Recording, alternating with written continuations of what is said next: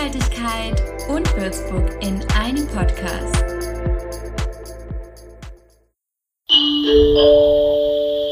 Achtung, Achtung, in Kürze beginnt eine neue Folge Grün und Würzig.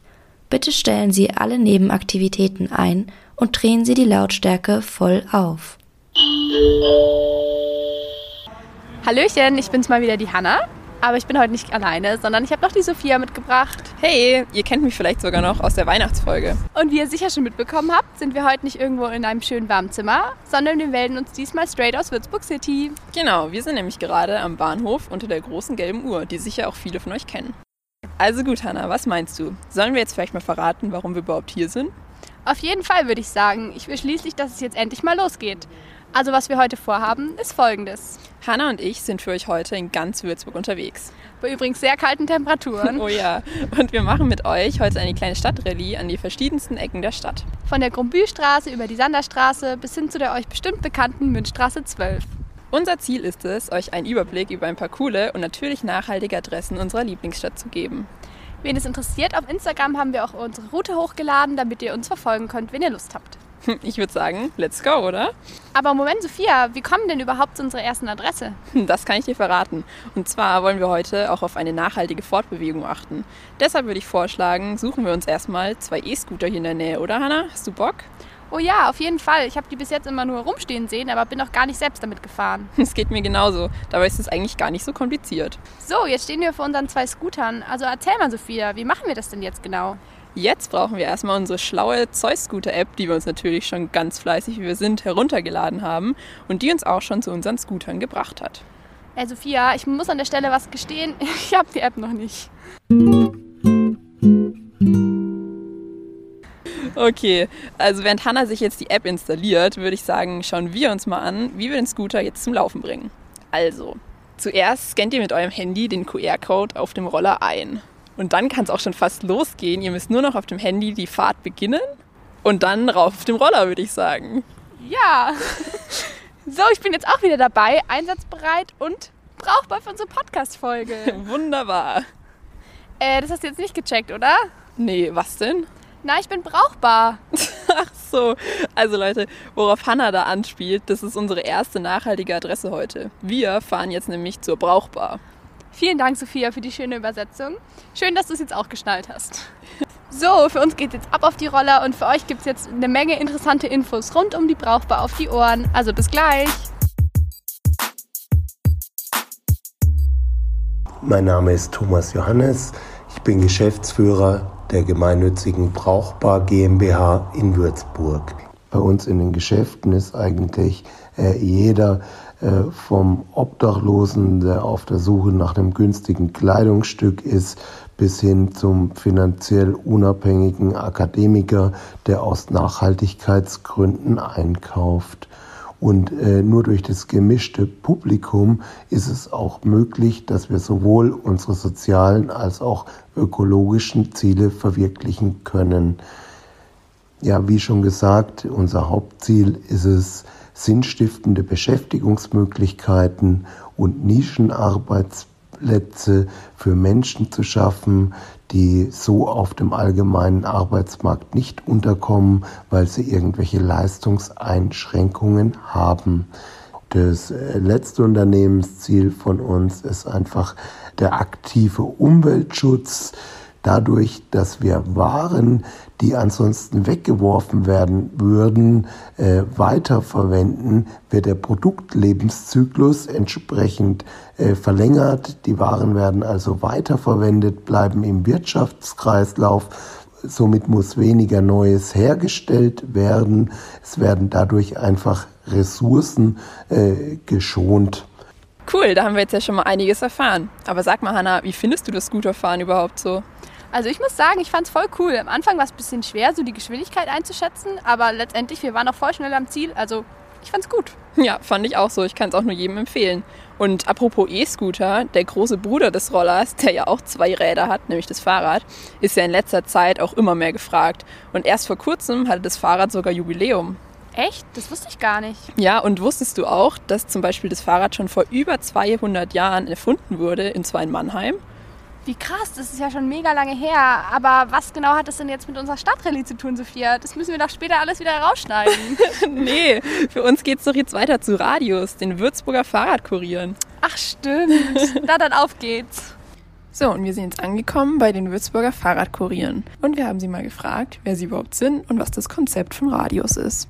Wir sind der Fahrradkurier Radius. Uns gibt es seit 2012 in Würzburg und wir bieten umweltfreundliche, unkomplizierte und schnelle Transporte in und um Würzburg an. Unser Unternehmen ist auf eine anhaltende positive Wirkung auf die Umwelt und Mitmenschen ausgerichtet.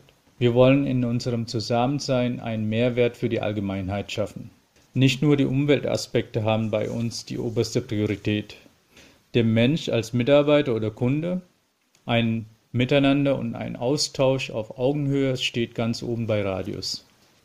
Aber jetzt gibt es noch eine Frage, die ich mir stelle. Wie kann ich denn persönlich euch jetzt eigentlich erreichen? Ganz einfach. Uns anrufen und mit uns reden. Ansonsten kann man uns auch per Mail kontaktieren. Das geht spontan oder auch terminiert. Wir klären dann alle nötigen Details und führen den Transport durch. Für größere, schwere Transporte benutzen wir Elektrolastenräder.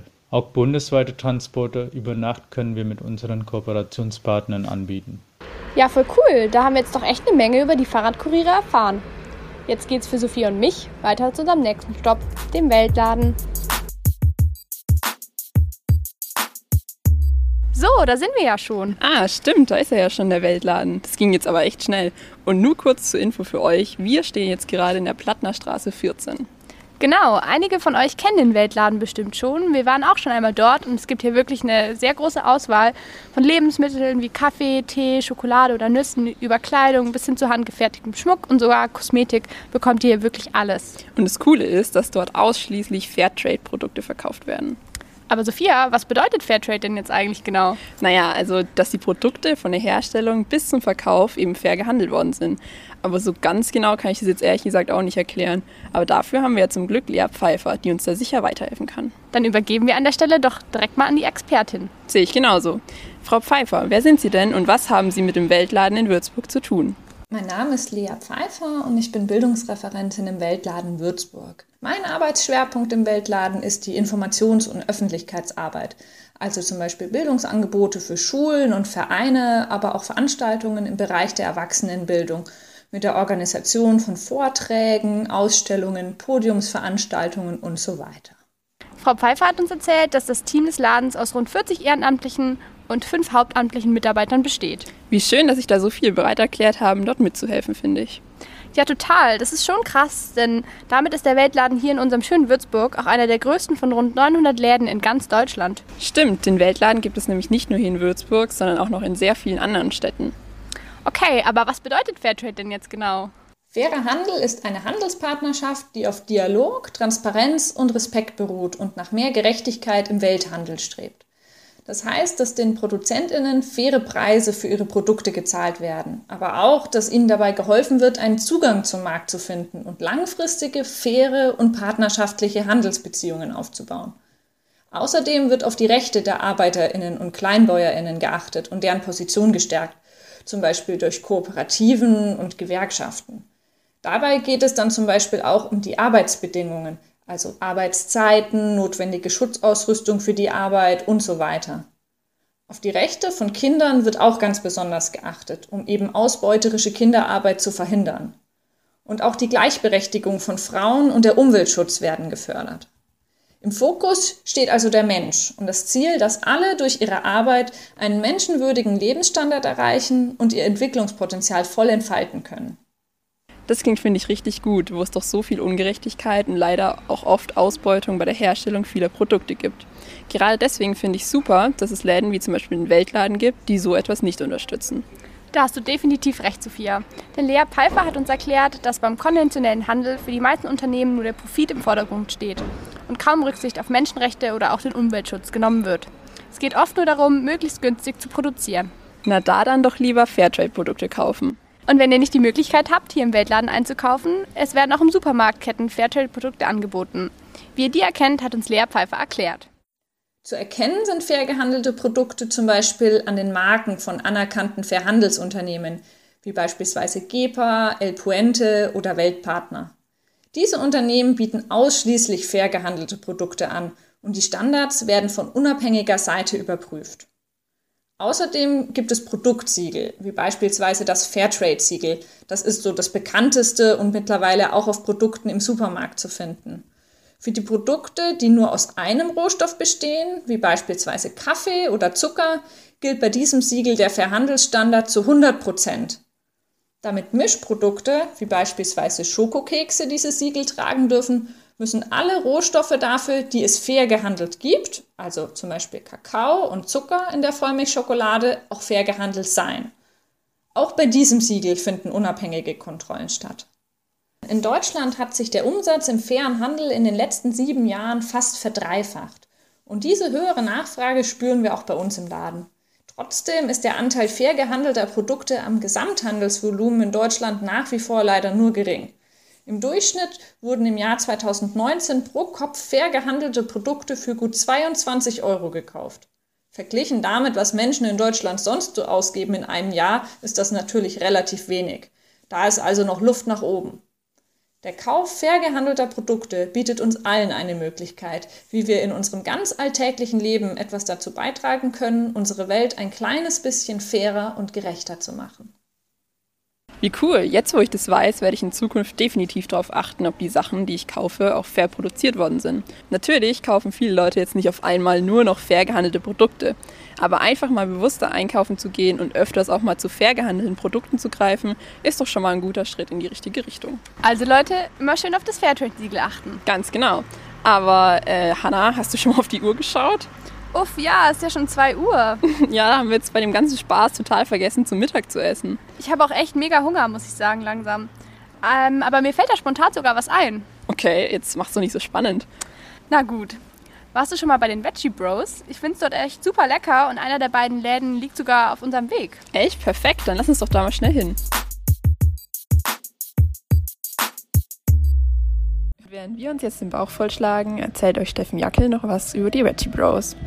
Mein Name ist Steffen Jackel. Zusammen mit meinem Kumpel Manuel Häusler bin ich Inhaber und Geschäftsführer der Veggie Bros. Wir haben 2014 in der Juliuspromenade Würzburgs allererstes rein vegetarisch-veganes Schnellrestaurant gegründet. 2017 kam dann noch die Filiale in der Sanderstraße dazu.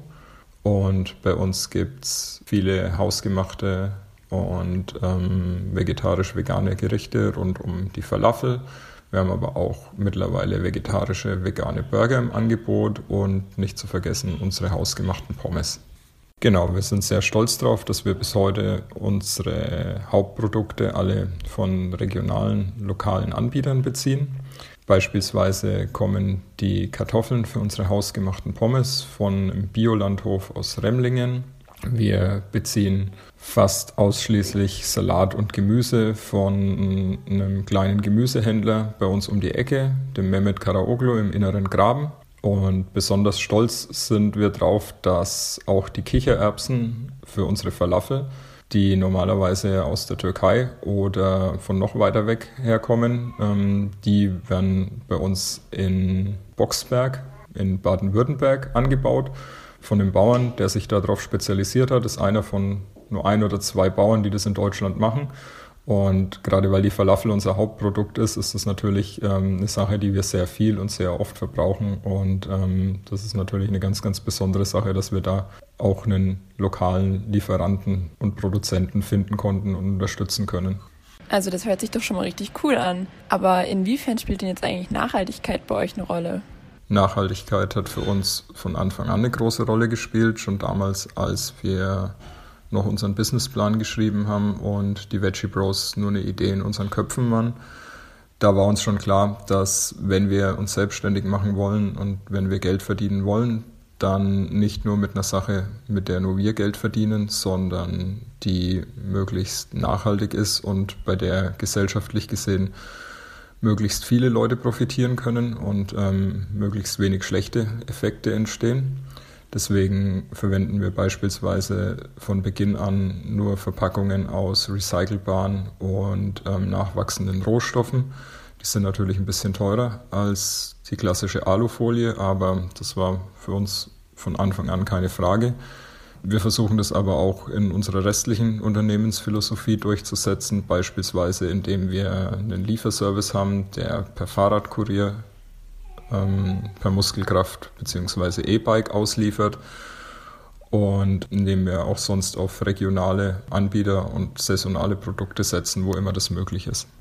Jetzt haben wir uns gestärkt und Leute, wir haben gleich noch ein paar interessante Dinge erfahren. Genau, die Veggie Bros arbeiten nämlich, wie wir jetzt gehört haben, mit vielen lokalen Anbietern zusammen und bereiten ihr Essen jeden Tag frisch zu. Jetzt schmeckt mir mein Rap doch gleich viel besser. Also eine Adresse, die auf unserer nachhaltigen Würzburg-Map auf keinen Fall fehlen darf, würde ich sagen. Und wenn ihr noch auf der Suche nach mehr Restauranttipps für vegetarische und vegane Adressen in Würzburg seid, dann schaut doch mal bei Mindchange, unserem Erstsemester-Blog, vorbei. So, für unseren nächsten Stopp müssen wir jetzt nur ein Haus weiter zu Haus Nummer 5. Sophia, kannst du dir schon denken, wo es hingeht?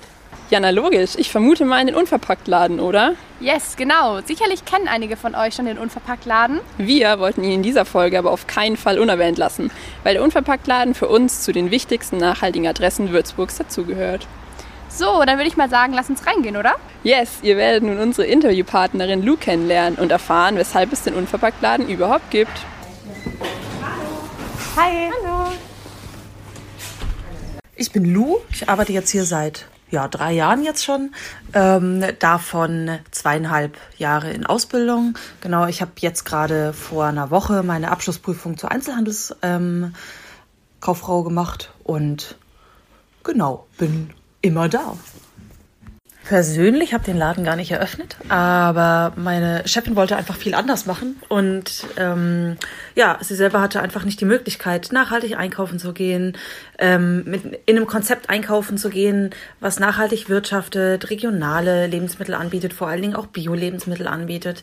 Und weil Susanne dann doch eine von den Schafferinnen ist, hat sie gesagt, okay, wenn sonst niemand macht, mache ich's.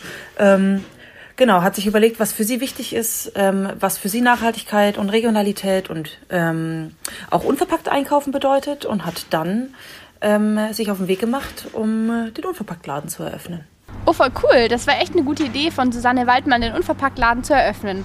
Aber du, Sophia, ich bin gerade noch ein bisschen lost, wie das Einkaufen eigentlich so ganz ohne Verpackung funktionieren soll. Keine Angst, Hannah, das ist mega easy. Dazu hat uns Lou auch noch ein bisschen was erzählt.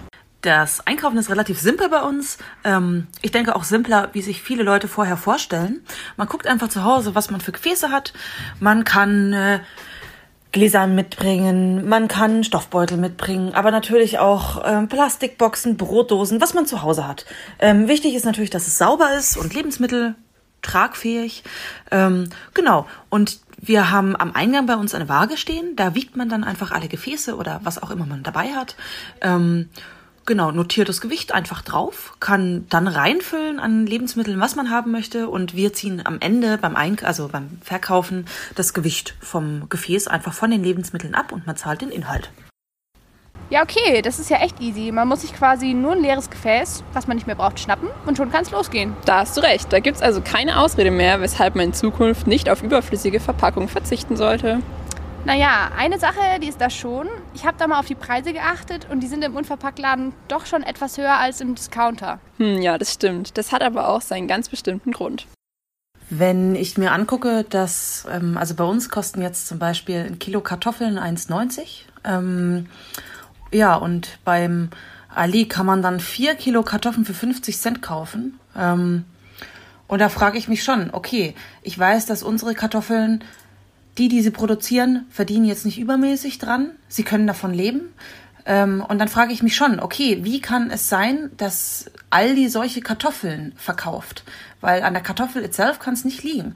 Ähm, das bedeutet, dass ja den Preis, den wir beim Discounter nicht bezahlen, eigentlich jemand anderes bezahlt hat, nämlich mit seiner Arbeit und mit seiner ja mit seiner Zeit vor allen Dingen auch und ähm, natürlich hat in dem Fall dann auch die Umwelt bezahlt, weil viele Spritzmittel, um viel Kartoffeln zu produzieren, machen einfach mal die Umwelt ganz schön kaputt. Und das ist ähm, bei einer Kartoffel, die nachhaltig angebaut wurde, einfach nicht der Fall. Oder auf jeden Fall viel, viel, viel weniger der Fall. Genau. Ähm, das heißt, dass, ja, wenn man nachhaltig einkaufen möchte, ist es schon ein bisschen preisintensiver, ähm, wie wenn man jetzt billig, billig im Discounter einkauft. Aber ähm, wenn man das nicht macht, bezahlt halt einfach jemand anderes. Und ähm, ich denke, das muss man sich einfach klar sein. So. Und ich möchte eigentlich nicht, dass ein Geflüchteter, der keine Papiere hat, der irgendwo in Spanien an der Grenze sitzt, für eigentlich kein Lohn unter Sklavenbedingungen meine Tomaten erntet, nur damit ich sie dann im Winter für ja, 99 Cent die 500 Gramm anstatt 5 Euro, die sie im realen Preis eigentlich kosten würden, ähm, essen kann. Und das ist für mich nicht sinnvoll. Also der Satz von Lou, dass der Preis, den wir beim Discounter nicht bezahlen, jemand anderes dafür für uns bezahlt hat, hat mich echt zum Nachdenken angeregt. Ja, voll, mich auch. Da überlege ich mir das nächste Mal zweimal, ob ich nicht lieber direkt im Unverpacktladen oder auf dem Markt einkaufen gehe und ob ich die Plastiktüte für mein Gemüse auch wirklich brauche. Sehr vorbildlich von dir, Sophia. Aber natürlich kann man sich als Student nicht immer das Beste vom Besten leisten. Doch vielleicht müssen wir das auch gar nicht. Vielleicht reicht es auch in bestimmten Situationen oder Jahreszeiten, auf manche Lebensmittel einfach ganz zu verzichten. Kostet dann auch gar nichts. Das passt auch wieder mal sehr gut zu Lus Antwort auf unsere Frage, was Nachhaltigkeit für sie persönlich eigentlich ist. Ähm, Nachhaltigkeit bedeutet für mich, dass ich gucke, was ich esse, ähm, wo es produziert wurde und wie es produziert würde. Und ich mache mir oft die Gedanken, muss ich es jetzt essen? Also sind wir wieder beim Thema Tomaten. Ähm, muss ich mir ja, im Januar oder im Februar, wenn ich weiß, dass es hier gerade keine Tomaten gibt und ich weiß, dass die Tomaten von weit, weit weg kommen, ja, überlege ich mir schon dreimal, brauche ich jetzt wirklich Tomaten oder nehme ich lieber ein Obst oder ein Gemüse, was es jetzt hier gerade gibt. Ähm, und ich denke, das ist wichtig. Und ich gucke halt, dass es regional ist und natürlich ähm, Bio. Also Nachhaltigkeit bedeutet für mich schon auch Bio. Ähm, und ja, am besten nicht nur das einfache EU-Bio-Siegel, sondern Lebensmittel, die unter Bioland, Naturland oder im optimalsten Fall auch Demeter. So, jetzt müssen wir aber langsam weiter zu unserem nächsten Stopp, oder? Oh ja, stimmt, es ist ja schon 4 Uhr.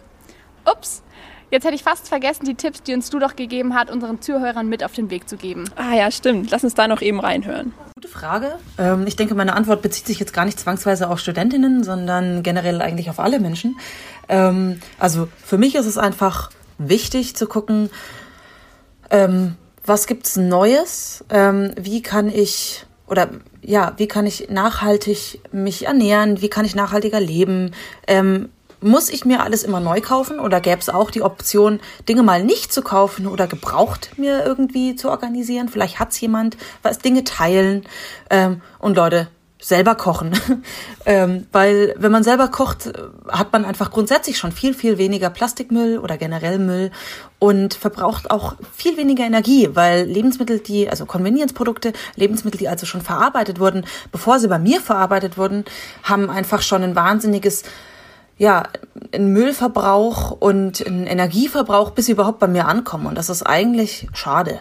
Ähm, genau, und ich weiß nicht, was drin ist. Also das wäre mir ganz wichtig auf jeden Fall. Und jetzt geht's von der Sanderstraße 5 weiter in die Weisenburger Straße 46. Und damit weg von der ökologischen Nachhaltigkeit und hin zu den sozialen Adressen und Treffpunkten in Würzburg.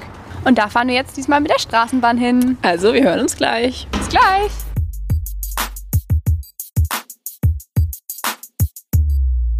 Egal wie gut oder wie schlecht es dem Einzelnen in unserer Gesellschaft geht, wir hängen ursächlich voneinander ab. Diesen Satz habe ich auf der Webseite der Tafel in Würzburg gelesen und der hat mich direkt zum Nachdenken angeregt. Tafeln gibt es ja in sehr vielen Städten in Deutschland. Es sind Vereine, die Bedürftigen helfen, indem sie zum Beispiel Lebensmittel, die entsorgt werden sollen, kostenlos verteilen. Gerade in Deutschland werden extrem große Mengen an Lebensmitteln entsorgt, die aufgrund ihres Mindesthaltbarkeitsdatums nicht mehr verkauft werden dürfen, obwohl sie eigentlich einwandfrei sind. Und die Lebensmittel für die Tafel erhalten die ehrenamtlichen Helfer und Helferinnen zum Beispiel aus dem Supermarkt oder auch von Bäckereien. Daraus ergeben sich zum Beispiel auch Vorteile für eben genau diese Supermärkte. Sie müssen die Nahrungsmittel dann nicht mehr kostenpflichtig entsorgen. Also echt eine gute Sache. Jetzt stehen wir also vor dem Laden der Würzburger Tafel.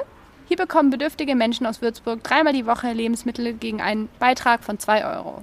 Und Sorgen tun dafür diejenigen, die ehrenamtlich bei der Tafel helfen oder die gespendeten Lebensmittel abholen. Ich finde das echt eine super Sache, wie hier Verantwortung übernommen und Solidarität vorgelebt wird. Ja, aber gleichzeitig lässt es mich irgendwie auch über unsere Wegwerfgesellschaft nachdenken. Stimmt. Die Tafel in Würzburg also auf jeden Fall eine nachhaltige Adresse, die nicht fehlen darf.